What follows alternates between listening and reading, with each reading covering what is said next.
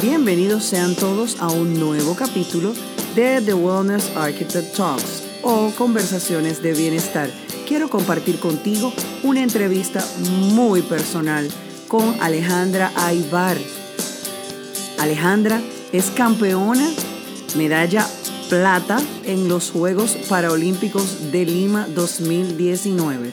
Conversaremos con ella sobre inclusión, accesibilidad, y todos los retos que ha tenido que pasar en su vida por nacer con osteogénesis imperfecta y las limitaciones físicas, porque mentales no tiene ninguna. De hecho, hemos hablado y te encantará que los límites nos lo ponemos nosotros. Así que espero que te guste.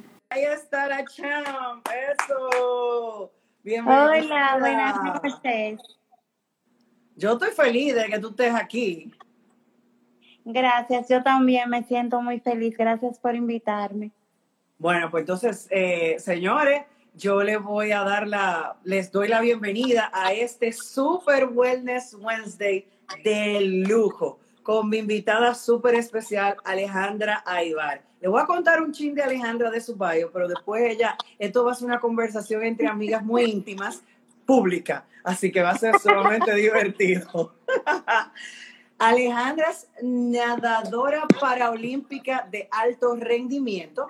Es egresada de Ingeniería Industrial del Instituto Tecnológico de Santo Domingo.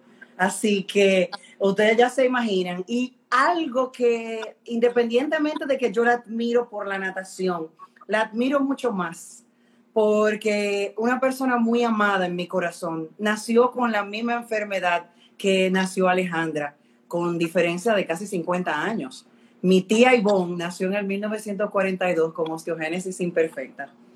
Y cuando yo te veo hacer las cosas que tú haces y veo tu energía y veo toda tu pasión, eh, ustedes me van a perdonar si yo me emociono, pero mi tía Ivonne está dentro de la piel mía y mi corazón y todo lo que tenga que ver con ella tiene que parte que ver conmigo. Entonces yo a Alejandra, por eso la admiro mucho por lo que hace y por lo que ha logrado en su vida, pero la admiro mucho más porque yo veo a mi tía Ivonne en ella. Veo a mi tía Ivonne en esa energía y en esa fuerza y en ese deseo de lograr cosas y esa alegría de vivir que es contagiosa porque si tú no lo sabías, tu alegría de vivir y tu energía es contagiosa. Y eso lo puede corroborar todo aquel que se ha tirado en una piscina junto contigo y que te ha visto nadar y que te conoce de otro ámbito. Y no me dejan mentir.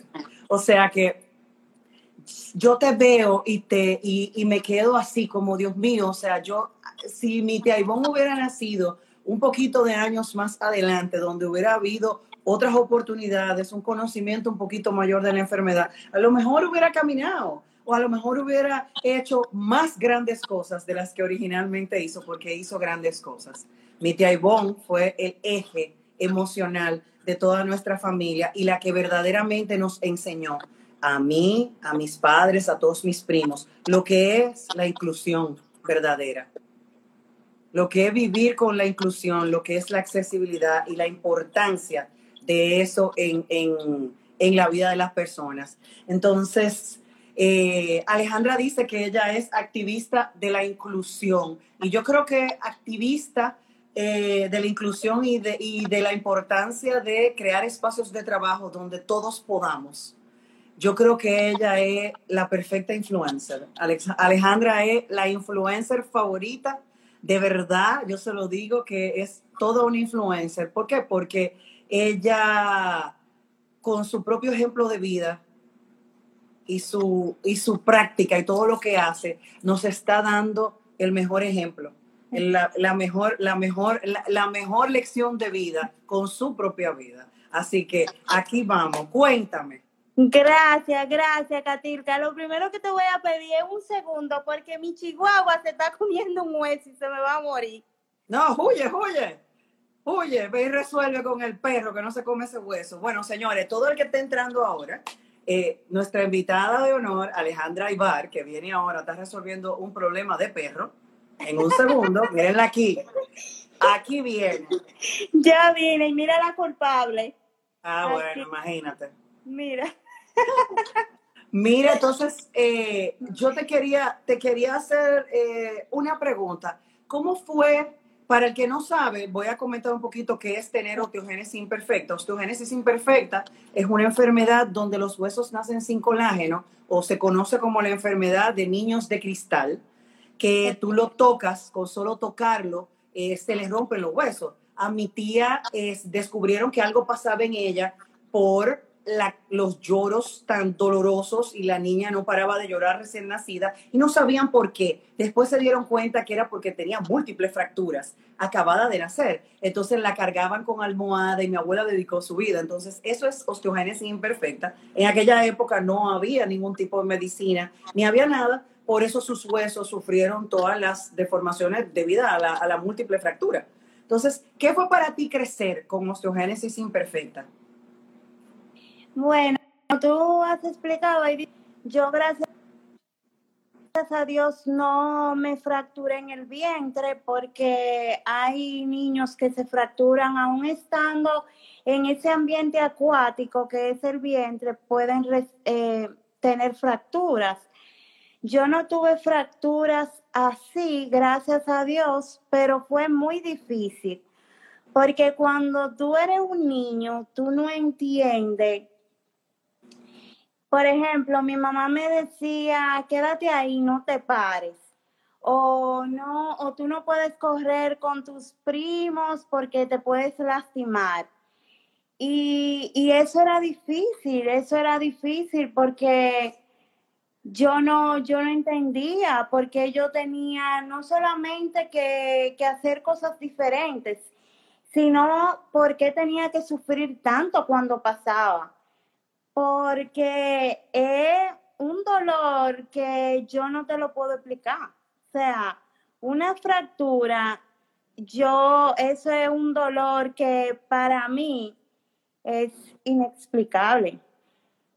Wow. Y, y tú siendo pequeño y tan inmovilizado, y yo recuerdo que teniendo seis años, yo no caminaba y mi mamá me cargaba para todos los sitios. Mi mamá siempre andaba conmigo al hombro como si yo fuera un bebé, conmigo cargaba. Y, y es difícil, es difícil. Y no solamente por lo que tú tienes que pasar, sino por lo que los demás te hacen pasar. No solamente el dolor físico, sino también emocional. Eso, tú estás hablando del dolor emocional porque eh, me imagino que en el colegio eh, hubieron retos y sobre todo en la adolescencia, me imagino. Sí, yo, yo siempre recuerdo que hay de todas clases de compañeros, hay esos que eran buenos, hay esos que yo era muy inteligente en el colegio y todo el mundo todos mis compañeros querían competir conmigo y con mis notas. Y eso hasta cierto punto me hizo popular. Pero también eh, yo era muy responsable, siempre lo he sido, y eso también creó sus retos. Y yo tuve compañeros, una compañera en específico, que me dijo frente a todos los demás, maldita coja del diablo, y a mí me dio vergüenza. A mí yo en ese momento porque ahora yo soy muy fuerte y ahora yo eh, no me intimido fácilmente, pero en ese momento no era así. Yo realmente yo quise que la tierra me tragara. Wow. Bueno, eh, yo me imagino y todo, todo tu, este camino de crecimiento. Entonces, yo quiero preguntarle, por ejemplo, a Alejandra, eh, ¿dónde, ¿cómo tú te enamoraste de la natación?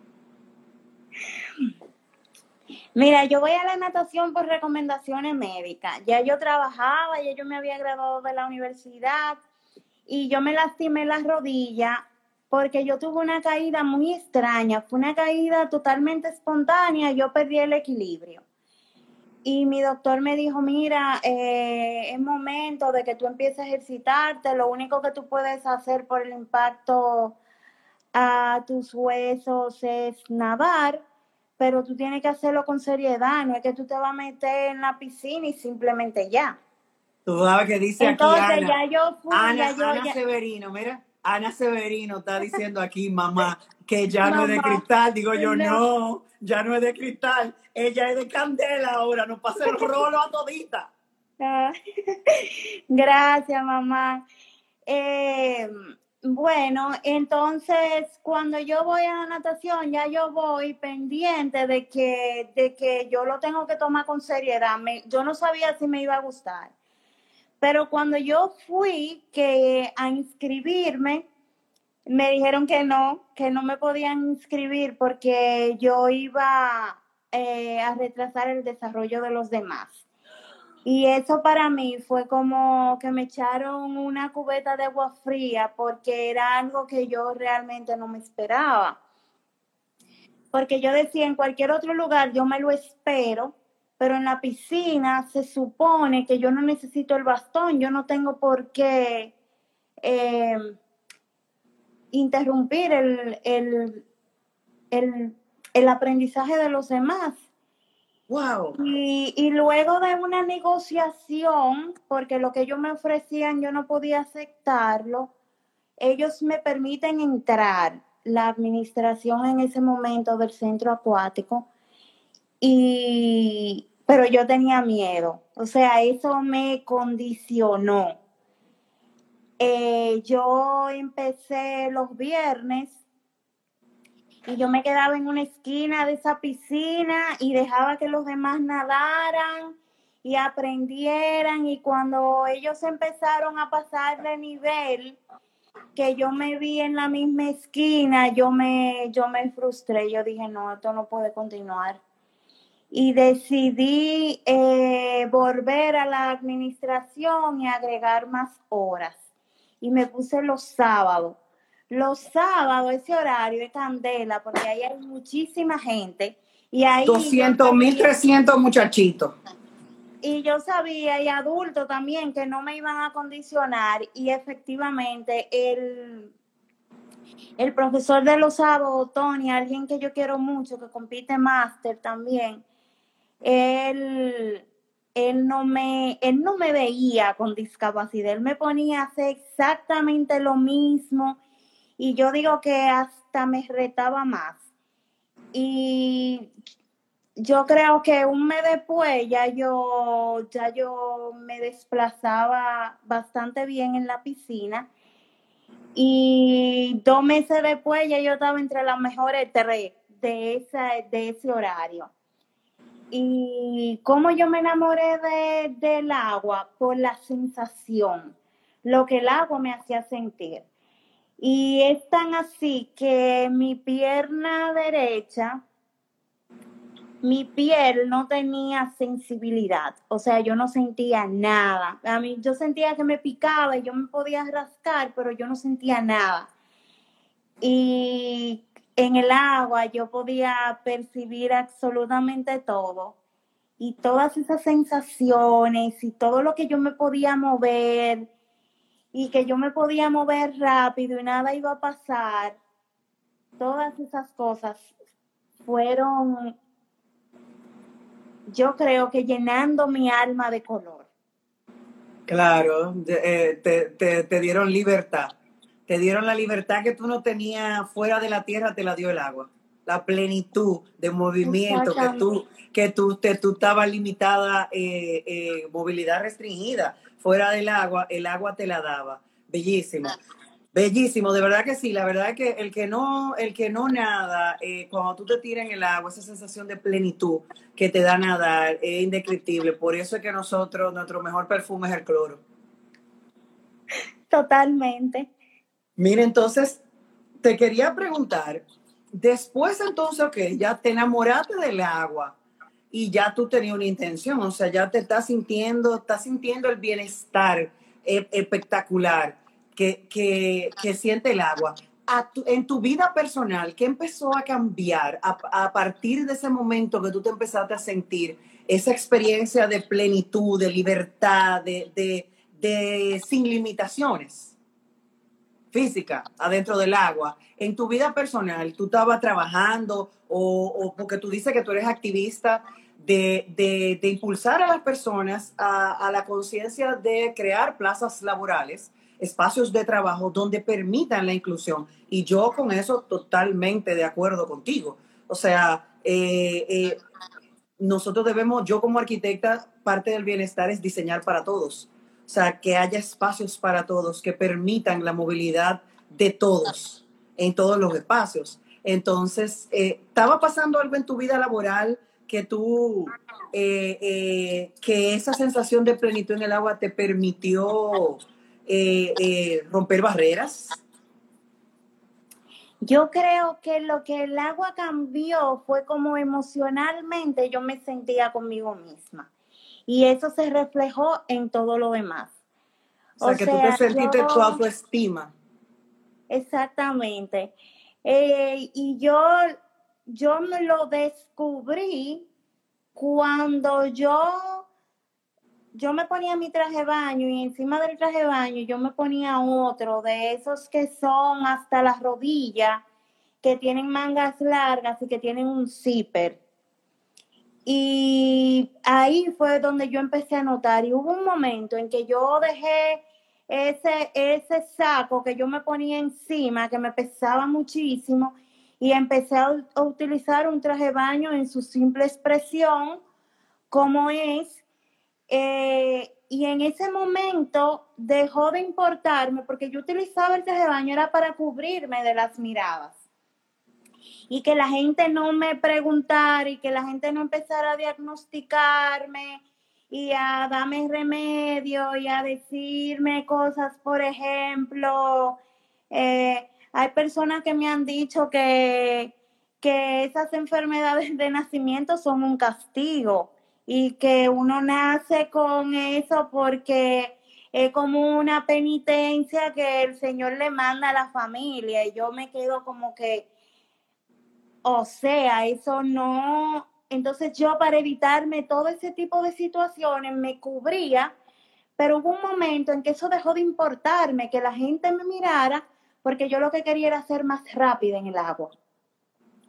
Y eso se fue reflejando en mi lenguaje corporal, en la forma en la que yo me expresaba, que ya no era con miedo de, de sentir que las personas me estaban haciendo un favor, que yo empecé a darme cuenta que y a descubrir y a investigar que yo como persona con discapacidad sí tenía derechos. Entonces todo eso cambió mi cómo yo me expresaba y obviamente yo empecé a levantar la voz desde mi perspectiva. Claro, o sea, tu estima cambió y, en ese momento tú, tú, entonces vamos a decir que, que, en ese momento tu intención cambió.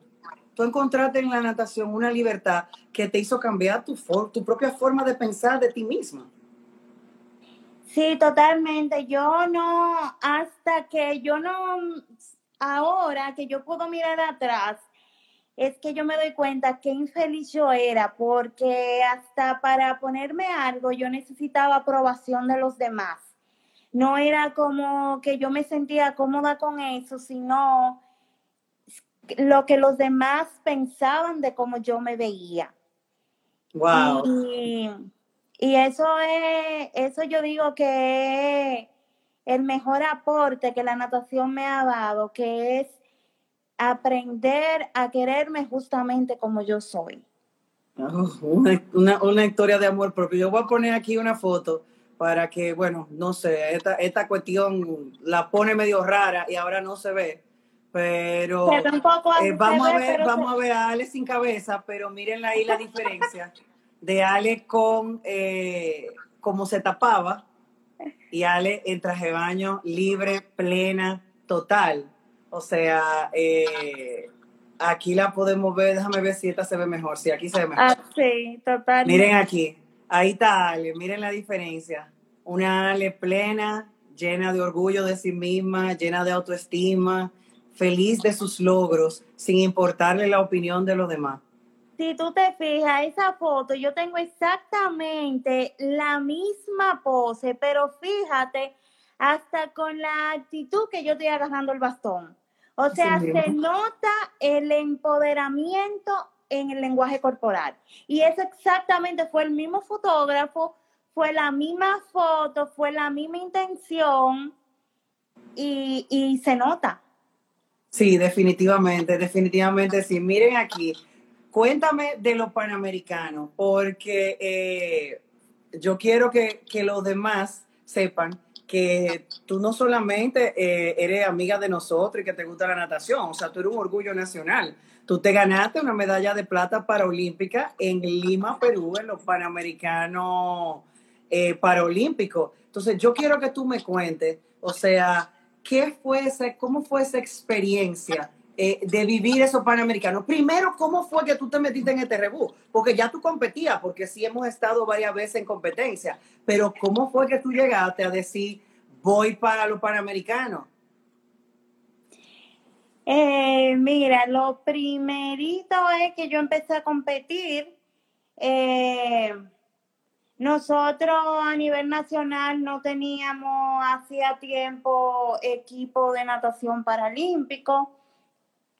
Yo empecé a competir en el 2017 eh, y esa fue mi primera experiencia. Yo amé competir, quedé muy bien posicionada en el ranking, pese a que fue mi primera competencia y por eso me invitaron a el Campeonato Mundial de la Ciudad de México. O sea, mi segunda competencia fue un campeonato mundial. Wow. Y en el campeonato mundial yo quedé, yo tenía una categoría deportiva que, que es la que yo debería tener por mi condición física y en ese momento, en ese campeonato, mi, ilusión era competir en unos Juegos Panamericanos, porque eso es lo más grande del continente. Eh, sin embargo, en el 2018 me quedo, me cambian la categoría a una categoría superior. Oh, Ir a los Juegos para, para Panamericanos se convirtió en absolutamente un sueño. Entonces, en ese momento, con el cierre de la piscina olímpica en el centro olímpico, eh, yo me quedo sin dónde nadar porque yo en ese momento trabajaba en zona franca y es cuando yo contacto a Galvez para ver si él me podía dejar entrenar dos días mientras yo conseguía algún lugar donde entrenar eh, Galvez me, me, dio el chance de, de ir a, a, entrenar con él cuantas veces fuera necesario. La directiva de ese momento muy agradecida por darme la oportunidad. Y pues Galvez me dijo, eh, bueno, mira, tú puedes venir a entrenar aquí, yo no tengo ningún inconveniente, tú me dices que no nada pecho, pero Pero yo soy pechista, o sea que tú dar pecho. Y el pecho. Entonces, y ahí empezó el sueño, y ahí empezó el camino recorrido a los, a los Panamericanos Paralímpicos de Lima 2019. Sí, o sea, totalmente. Cuando tú te subiste en esa plataforma, cuando tú te subiste en esa plataforma, que tú te viste ya en su marca con ese pito, o sea, porque tú le diste, porque señores, ustedes la ven así, pero nada durísimo, nada durísimo, o sea, de verdad que nada duro. ¿Qué, qué tú sentías? O sea, ¿cuáles emociones pasaban por ti en ese momento? El momento de tirarte a competir. Mira, eh, hay una preparación psicológica muy fuerte antes de un evento de ese tipo yo tuve realmente un apoyo psicológico bastante bueno, por lo que yo estaba realmente física y mentalmente preparada para mi carrera. Eh, eh, fue una sensación totalmente distinta a competencias anteriores, porque al principio, y me imagino que natural, porque yo era nueva, yo me yo me, cuando estaba en el bloque, yo pensaba en todo aquello que yo pude haber hecho y no hice. En esa ocasión no, en esa ocasión yo estaba preparada y yo iba a hacer la carrera que yo había repetido tantas veces. Eso para mí, yo me visualicé en mi piscina al lado de mis compañeros. Yo dije, aquí es Amelia Lara, que está, que me encanta competir con Amelia. Y las últimas palabras que yo escucho siempre antes de tirarme, lo que mi entrenador me dice es sonríe, disfrútalo. Y así mismo yo me tiré. Yo me tiré sintiéndome imponente, poderosa, fuerte. Y qué bueno que eso se vio reflejado en el resultado. Bueno, sí. Cuando, cuando tú viste esos números, que tú medalla de plata, Mira, no solamente cuando yo vi esos números, porque yo me tiré sabiendo que yo tenía la oportunidad, pero yo no pensé, o sea, tú puedes saber que tú tienes la oportunidad y tú puedes frustrarte con eso, pero yo no dejé que eso me frustrara en que yo tenía que llegar en uno de los primeros tres lugares. Yo hice mi carrera y como yo siempre oro y le pido al Señor permíteme hacer mi mejor esfuerzo y que el resultado de mi mejor esfuerzo sea la marca para la que yo me estoy preparando. O sea, yo lo dejo a que sea su voluntad siempre. Pero cuando yo vi la placa, o sea, yo ni siquiera pude felicitar al lado a mi compañera, porque para mí eso fue un oro. Eso para mí fue, cuando yo vi segundo lugar, a mí me costó asimilarlo y me tomó tiempo asimilarlo. El otro día, por primera vez, yo estaba viendo el video de la carrera en YouTube, que nunca lo había visto. Y a mí me, me llenó de emoción escuchar el narrador decir que la representante de República Dominicana vino muy bien preparada porque mejoró 13 segundos de su marca clasificatoria. Y eso para mí, que yo nunca lo había escuchado, fue como que me entregaran la medalla otra vez. Wow. Entonces ahora, ya, ya Alejandra empoderada, ya la Alejandra que, que logra metas, que sabe que puede. Si, ¿cuál sería tu, cuál es la intención que tú tienes cuando tú te levantas todos los días? ¿A qué tú te levantas todos los días? A mejorarme a mí misma. A mejorarte a ti misma. A mejorarme a mí misma. Yo no pienso en, en que yo tengo que ser mejor que otra persona, en que yo tengo la carga del mundo encima, en que yo tengo que demostrar. Para mí lo más importante es mejorar a la Alejandra del día anterior. Y eso te motiva para tu entrenamiento. ¿Cómo es tu rutina diaria? Mira, mi rutina diaria es una cosa que a veces yo creo y me, me digo a mí misma, yo no sé cómo yo puedo. Sí, porque estamos hablando de que no es una rutina de que tú te levantas y, ay, si yo quiero entrenar, voy. O sea, es un compromiso y ella tiene una rutina de atleta de alto rendimiento. Exactamente, nosotros entrenamos, eh, te voy a hablar de los martes, jueves y sábado, que son los días más difíciles eh, nosotros empezamos, yo sé que empiezo en la piscina a las 8 de la mañana, pero cuando yo termino puede ser 10 y media, 11, 11 y media. Cuando terminemos, o sea, cuando agotemos lo que tenemos para ese día. Luego de eso yo vengo a la casa, como, me recuesto brevemente y me voy al gimnasio y regreso tipo 6 a bañarme, preparar algo para comer y a volver a dormir, porque físicamente eh, eh, hay que descansar lo suficiente para poder aguantar esa rutina varias veces. o sea, para uno poder entrenar, yo tengo nueve sesiones de entrenamiento a la semana. Te estoy hablando de que aproximadamente son alguna, digamos, 20 horas a la semana. Eso no lo aguanta, eso no, eso no, no lo aguanta cualquier cuerpo.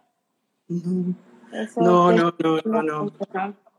Entonces, vamos a hablar de inclusión. O sea, si tú fueras a diseñar tus espacios perfectos, o sea, ¿qué, qué, tú, qué, tú, ¿qué tú le dirías a una gente que está diseñando, que va a tomar en cuenta espacio? ¿Cuáles han sido esas cosas que más dificultad te han generado en un espacio físico, en un espacio comercial, que te ha dado, que ha cogido más lucha? Eh, o hasta en una misma casa, en tu propia casa, o, en los sitios donde te ha tocado quedar. ¿Qué, qué, qué recomendaciones tú, tú dirías? O sea, qué sé yo. Mira, yo creo que lo que más difícil se me ha hecho Aparte de que hablando en términos de accesibilidad de la calle, de las calles no hay ninguno. Eh, es el tema de los lavamanos. Los lavamanos es un reto. Y mirarse en un espejo de un sitio público para mí es inalcanzable. Y para una persona que tiene silla de ruedas también lo es. Entonces, tenemos eh, el baño accesible, o sea, el, el, el el inodoro, el inodoro, pero está ocupado y lo tiene ocupado una persona que no tiene que no lo necesita que ella decidió entrar ahí porque es más espacioso. Entonces respeto cero. Eh, igualmente lo mismo que pasa con los parqueos.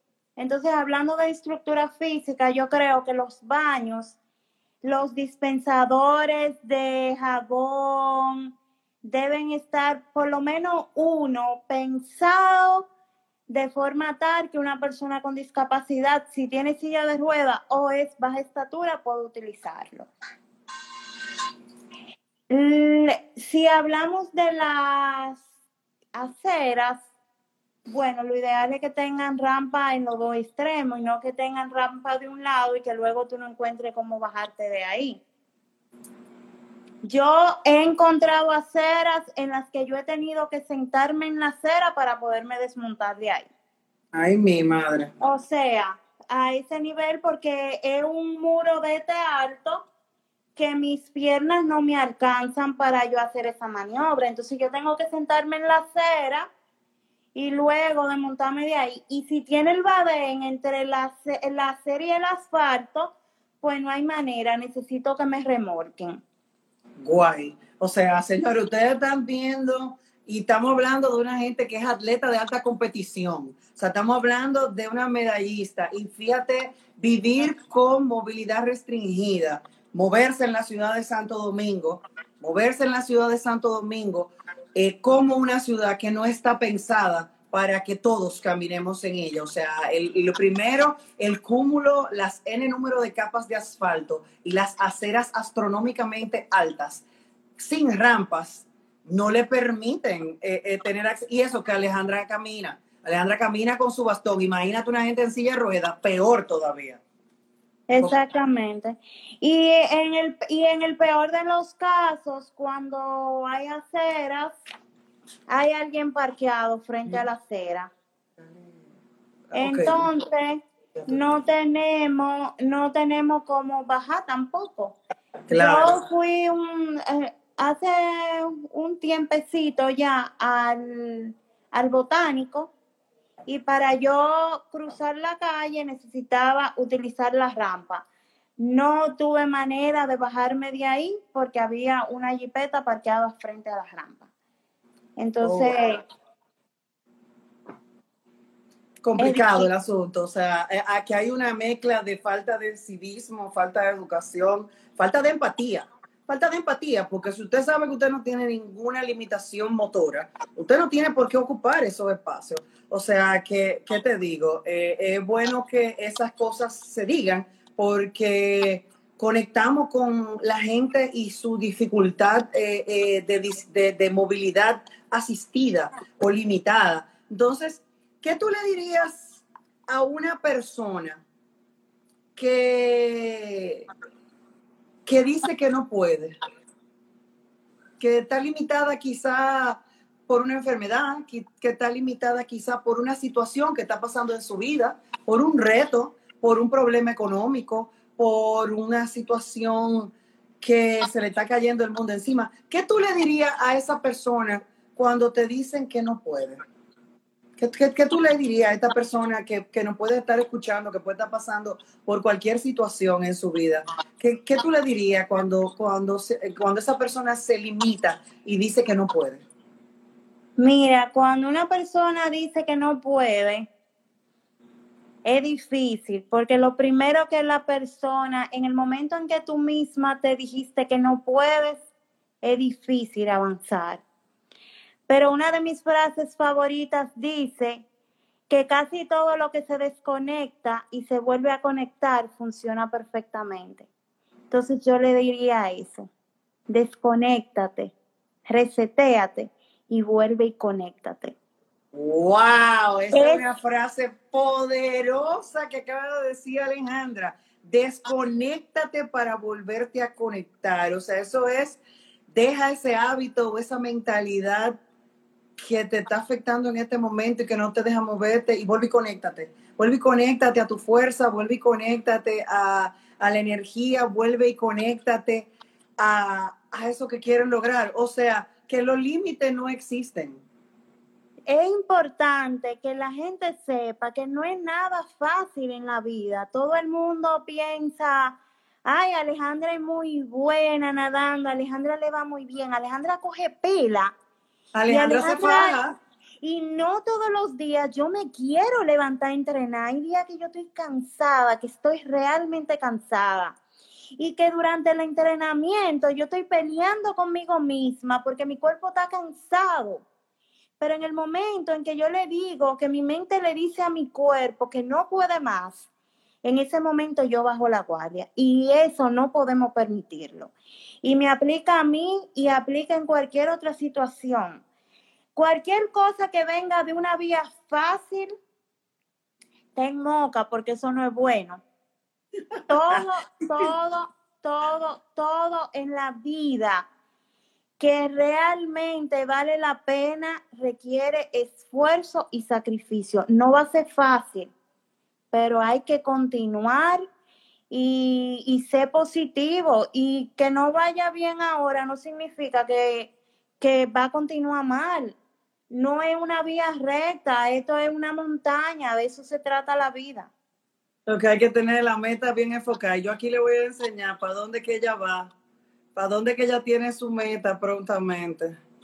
Mírenla ahí donde está. Esa, esa jovencita va para Tokio, nada más y nada menos. O sea, si, si, lo, si los Juegos Panamericanos fueron grandes, esta señora va para los cinco aros olímpicos, para Tokio la crema de la crema de cualquier deportista normal o, o, si, o paraolímpico, sin ningún tipo convencional, o sea, no normal, sino convencional es la palabra. Cualquier deportista convencional y cualquier deportista paraolímpico, esa es la meta de la meta, el sueño de todo aquel que quiere lograr. Y mi amiga aquí con su entrenador, Galve Caprile, van para Tokio, se ganaron su ticket para Tokio y para eso esta señorita se levanta todos los días a entrenar. ¿Por qué? Porque esa es su meta, para allá es que va y está haciendo todos los pasos todos los días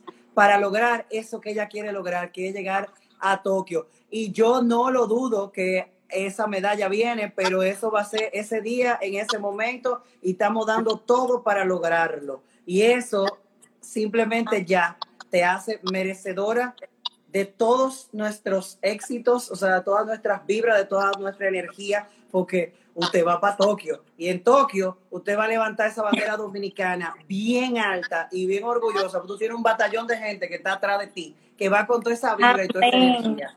Amén, gracias. Todavía nos estamos preparando para clasificar porque el coronavirus el año pasado nos tumbó los eventos, pero estamos súper positivos de que con Dios mediante vamos para allá. Mira, y si yo te preguntara, si tú fueras un color, ¿qué color fueras? ¿Qué color fuera? Blanco. A mí me encanta el blanco. Porque el blanco me transmite paz. Blanco o azul. Claro, azul agua. Algo limpio. Me encanta. Y tengo aquí en mis notas, si tú fueras a describirte con una palabra, ¿cuál sería? Recientemente determinada. Determinada, wow. Determinada. Poderoso, o sea, eh, definitivamente, eh, wow, wow, wow. Entonces vamos a hablar del equipo de apoyo, porque tú te tiras al agua y tú haces el entrenamiento, pero todo el mundo que tiene una meta, que está haciendo un esfuerzo, que quiere lograr algo, tiene un equipo de apoyo. ¿Quién es tu equipo de apoyo? Mis compañeros de entrenamiento. Tu compañero de entrenamiento. mira, y no solamente los que están conmigo en el agua, me escriben por los grupos, me dan seguimiento. Eh, mire, el otro día yo me iba a tirar. Esos son dos experiencias corticas. Yo me iba a tirar, ya yo estaba en posición. Y estaba yo sola en el carril 6 y uno de mis compañeros susurró, voy a la del carril 6. Y yo me tiré con una sonrisa de un modo tal que yo mejoré mi marca de competencia de piscina corta ese día, porque eso me sacó una sonrisa, el simple hecho de yo escuchar, voy al carril 6. Y algo también que me Eso, de verdad, de verdad que sí. ¿Y yo tu familia? Yo nado, con, yo nado con algunos delfincitos y hay algunos que dicen, mira, yo me voy a tirar lado tuyo porque tú tienes que mejorar tu marca. Y definitivamente cuando me siento retada, logro más mi marca. O sea, me supero a mí misma. Mi familia, yo tengo amigos, un círculo reducido de amigos muy cercanos y mi familia, que definitivamente créeme que, créeme que para aguantarme cuando yo no estoy para nadie, o cuando yo no tengo tiempo ni siquiera de mirar el WhatsApp. Eso tiene que ser apoyo al 100%, porque yo soy nula en día de semana. O sea, nula, nula, nula. que tú tienes, tú tienes un equipo de apoyo y ese equipo de apoyo tiene una palabra bien grande que se llama amor y admiración por ti. Y me respetan y me cuidan y están pendientes al mínimo detalle, que te voy a llevar una meriendita, que mira, saliste del gimnasio y te preparé esto, o ven luego de entrenar y tengo comida, pero, o sea, me cuidan, me quieren y para mí ese es el más grande apoyo. Y sin contar que cuando voy a competencia, esa gente se se fajan al 100% con, con todo lo que sea necesario y que yo necesito para ir a competir. Perfecto. ¿Quién es tu inspiración? Esa es una pregunta difícil. a lo mejor no es uno, a lo mejor son varios. Mira, alguien que a mí me inspira muchísimo es mi entrenador. Todo el mundo sabe el gran amor que yo le tengo a mi entrenador porque él me ha mejorado, o sea, él es una persona que me ha aportado como persona y como atleta. Y yo siempre le digo a él que en el momento en el que yo me tire en la piscina y yo me vea tan imponente como él se ve cuando él compita, yo voy a ser la persona más feliz de este universo. Ese Billy, Billy, te inspira entonces, Galve Capriles, sí. Billy nos inspira a todos y todos quisiéramos nadar, soñar, los sueños más bonitos míos, nadaré yo algún día un pecho en esas condiciones, pero ¿qué te puedo decir? Eh, todos nacemos con diferentes talentos y nada pecho no es uno de los míos. Así que también déjenme con el dorso y bueno, con la pandemia no estamos entrenando, o sea que no nos hemos ido a competir, no sé qué pasaría. Pero yo te agradezco infinitamente eh, que tú quisieras compartir conmigo y con todo, todas las personas cómo, cómo el bienestar y cómo los logros, las metas, despertarte todos los días a inspirarte, creer en ti eh, e inspirar a otros porque con tu vida, aunque tú no, no, quizás no lo ves, inspiras a los demás a lograr también con tu ejemplo de vida que sí se pueden las cosas y que los límites son mentales. Los límites son mentales y que, y que cuando queremos hacer algo nos lo proponemos y, y hacemos los esfuerzos para lograrlo. Eh, que antes de pasar los últimos 10 minutos, si alguien quiere hacerte alguna pregunta, ¿qué tú le dirías a quien nos está mirando como, como una frase? Ya tú la dijiste, la poderosísima, la de, conectarse, pero ¿qué otra frase así tú le dirías eh, eh, a las personas que nos están mirando? Sobre todo a lo mejor a jóvenes que están aquí, que nos están mirando en el live que tú no tienes que cumplir con las expectativas de nadie. A veces no ponemos mucho peso de querer impresionar, de querer encajar, de querer ser igual a los demás. Yo creo que eso es algo importante, de que no nos encasillemos y de que y de que la aprovechemos la vida que, que es muy corta que seamos felices. Que súper, o sea. impresionar al final no es feliz.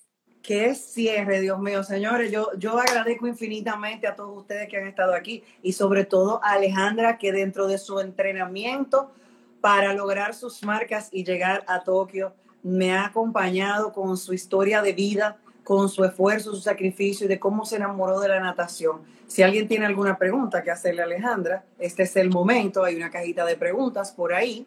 Eh, mientras tanto, eh, te quiero dar las gracias. Gracias. En nombre de mi comunidad de bienestar, porque créeme que voy a ser, eh, voy, a, voy a, a, ser abanderada de lograr vamos a hacer algo serio con los baños, vamos a hacer algo, vamos a ver esto, vamos a, vamos a continuar porque el diseño debe ser para todos. Debemos de crear los espacios pensados en todos. Y de verdad, Alejandra es chiquita de tamaño nada más, porque es una gigante con un corazón todavía más grande que ella y un deseo y una energía y una buena vibra. Así que eh, si quieren preguntarle algo a Alejandra. Mira, déjame mientras la gente va hablando decirte que yo le tengo un cariño inmenso a tu equipo, a los huracanes. De verdad, mira, cada vez que, que ustedes comparten en sus redes, que lo han hecho en diferentes momentos, algo mío, yo me siento tan contenta porque de verdad que es una hermandad.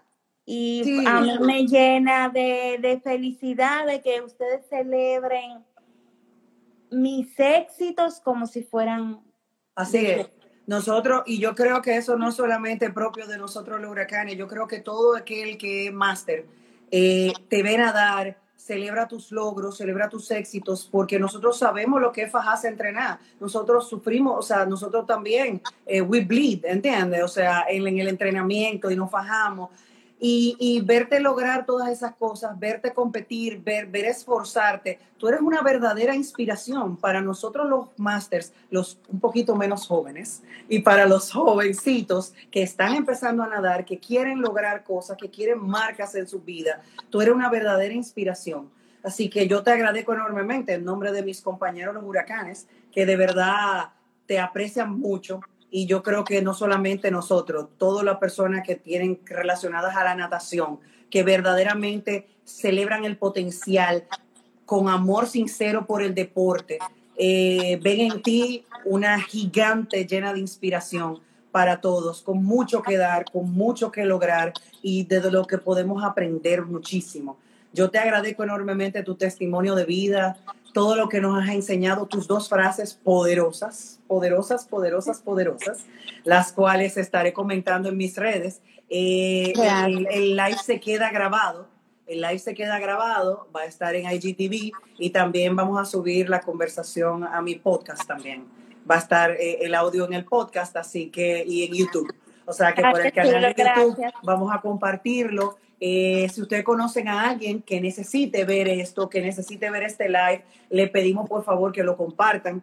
Y también quiero eh, contarles que mañana estaré en Clubhouse para los que no tienen la aplicación, porque eh, en IGTV estamos mirándolo en video, en Clubhouse es en conversaciones nada más.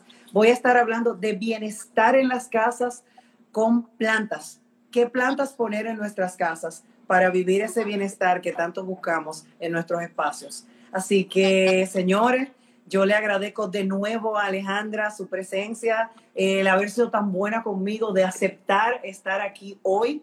Se lo agradezco infinitamente. Eh, gracias a todos ustedes por todos sus comentarios. La verdad es que ha sido inspirador en todos los aspectos y quiero darle las gracias a Alejandra, desearle que siga entrenando durísimo, eh, que le dé para allá, que ella puede y que nada, vamos para Tokio. Vamos para Tokio, vamos para Tokio. Con Dios. Un aplausote, un beso, un abrazo a, a Galve, tu entrenador, y a todo tu equipo de apoyo y que sepa que tiene toda la buena vibra de nosotras y de todos los huracanes. Mira, mamá, mamá, a los Naco Master también. Gracias a toditos los que se, los que se conectaron. Un abrazo fuerte, un saludo para Félix Díaz, campeón olímpico que entró. Gracias por entrar y a todos ustedes. Y a ti muchísimas gracias por la invitación y por hacer eco, eco de mis palabras. Señores, buenas noches, muchísimas gracias. Un abrazo. Que vivan el bienestar en todos sus espacios. Chao. Bye, igual. Bye. Espero hayas disfrutado esta entrevista tanto como yo. ¿Quieres ver el video? Entra a mi canal de YouTube de Wellness Architect o a Cat González Health en Instagram en IGTV, donde podrás ver este live. Gracias por acompañarnos y por escuchar. Que vivas el bienestar en todos tus espacios.